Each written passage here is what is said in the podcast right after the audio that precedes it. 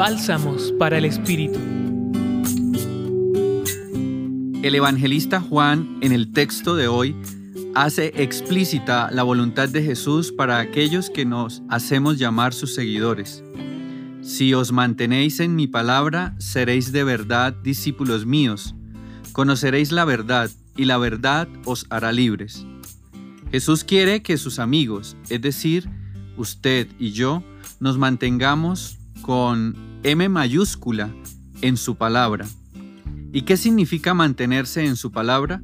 Significa estar de su lado sin flaquear, aunque las cosas no siempre vayan tan bien como se desean.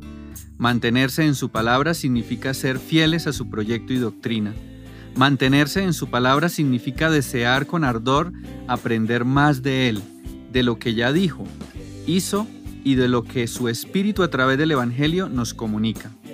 El mantenernos en su palabra nos distinguirá de otros, confirmará nuestra identidad de hijos de Dios, de seguidores suyos y de seres humanos libres, pues quien se mantiene en la palabra de Jesús conoce la verdad como Él mismo lo afirma, y el conocer la verdad nos dará la paz que tanto hemos buscado, el alivio que necesitamos y la certeza de saber que vamos por el camino correcto.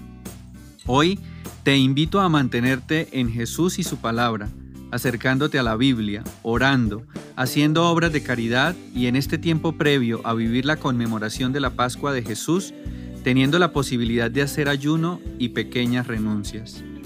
Los acompañó en la reflexión Ramiro Salas y en la voz Ricardo Delgado Martínez del Centro Pastoral San Francisco Javier de la Pontificia Universidad Javeriana.